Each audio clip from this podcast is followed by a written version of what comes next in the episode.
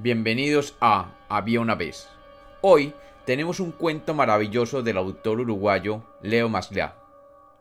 Cuento que nos habla un poco de lo complejo que es nuestro mundo latinoamericano.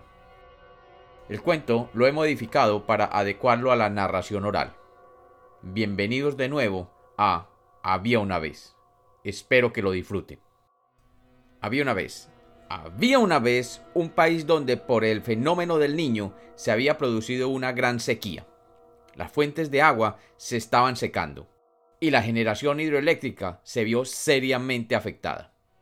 Para ahorrar energía, las autoridades de dicho país ordenaron que a las 0 horas del día 15 de mayo, las 24 horas del 14 de mayo, las 12 de la noche del 14 de mayo, los relojes de todo el país se tendrían que atrasar una hora, pasando a marcar las 11 de la noche del 14 de mayo o las 23 horas del 14 de mayo. De este modo, la gente que tuviera que levantarse a las 5 de la mañana no tendría que prender ninguna luz, ya que en realidad serían las 6 y el sol estaría ya saliendo. Santa Bernardina del Monte era un pequeño pueblo de un pequeño departamento de aquel país. Pero si por algo se destacaba Santa Bernardina, era por ser considerado el pueblo más cívico del país. En sus discursos, el gobernador, incluso el presidente, se deshacía en elogios sobre Santa Bernardina del Monte y sus habitantes. Decían cosas como, si todos los pueblos de este país tuvieran la responsabilidad y el civismo de los Santa Bernardinos, otro sería el cantar. Un saludo desde aquí a todos ellos. Llegado el 14 de mayo, el alcalde convocó a todos los habitantes de Santa Bernardina del Monte en la plaza principal.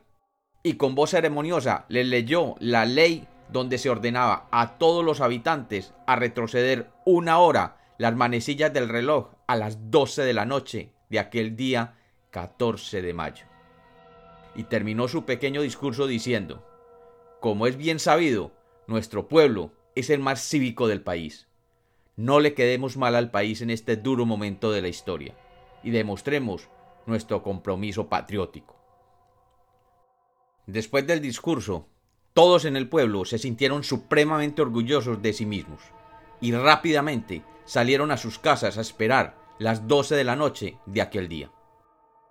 Cuando llegó el momento las 0 horas del día 15 de mayo, las 12 de la noche del 14 de mayo, la gente de Santa Bernardina del Monte, obediente como era, atrasó sus relojes una hora.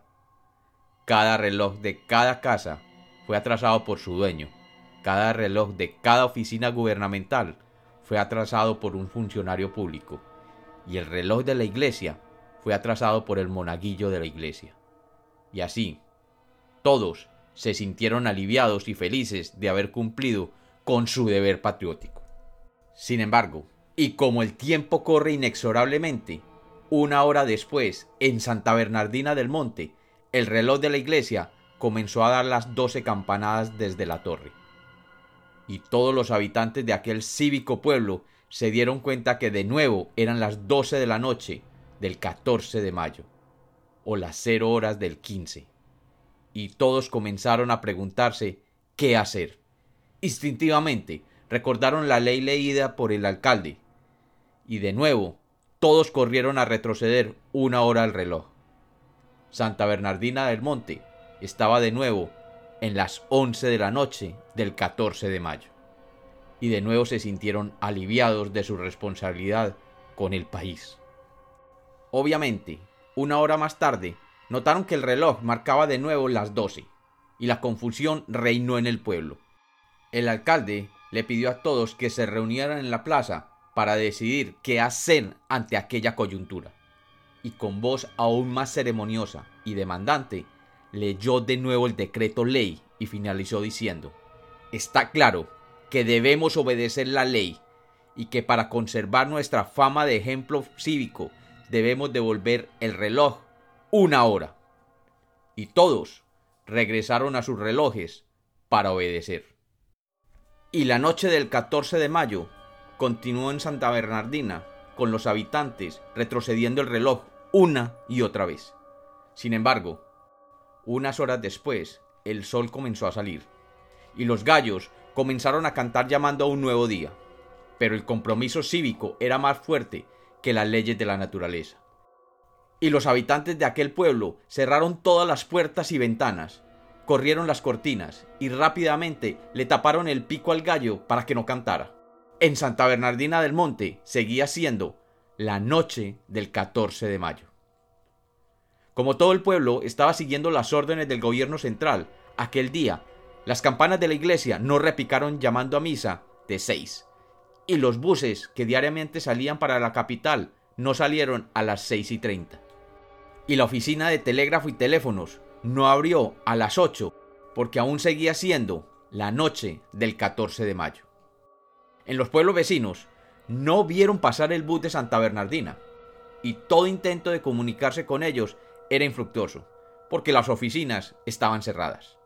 Y corrió el rumor de que algo grave estaba sucediendo en el cívico pueblo de Santa Bernardina del Monte.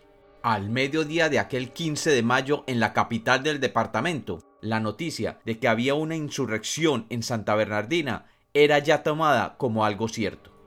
Y el gobernador llamó al presidente de aquella república y le informó que ya se había comunicado con el alto mando militar y que ya un batallón había salido para contrarrestar aquel alzamiento armado.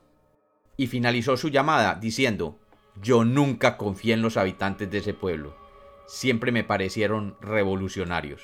Y el presidente replicó, tiene toda la razón, gobernador, siempre fueron muy extraños.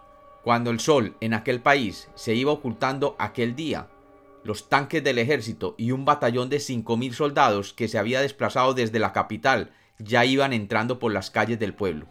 Y los soldados nerviosos de ver las calles y la plaza del pueblo totalmente desiertas y las ventanas y puertas de todas las casas, almacenes y oficinas del gobierno cerradas, entraron en máxima alerta, temiendo una emboscada. Y justo cuando llegaron los primeros soldados al centro de la plaza, un ave se posó sobre una de las campanas de la iglesia, que había quedado a medio tocar, y la campana cayó produciendo su tradicional golpe y sonido. Y cuentan los que cuentan la historia, que los cinco mil soldados y los tanques comenzaron a disparar hacia todas partes, y dicen, los que dicen, que las balas entraron por todas las ventanas y puertas de las casas, negocios y oficinas, e incluso la iglesia, y dicen además que las balas golpearon los relojes de Santa Bernardina del Monte. Y cuentan que Santa Bernardina del Monte murió el 14 de mayo a las 12 de la noche, como marcaban todos los relojes de aquel cívico pueblo. Y como los cuentos nacieron para ser contados, este es otro cuento de Había una vez.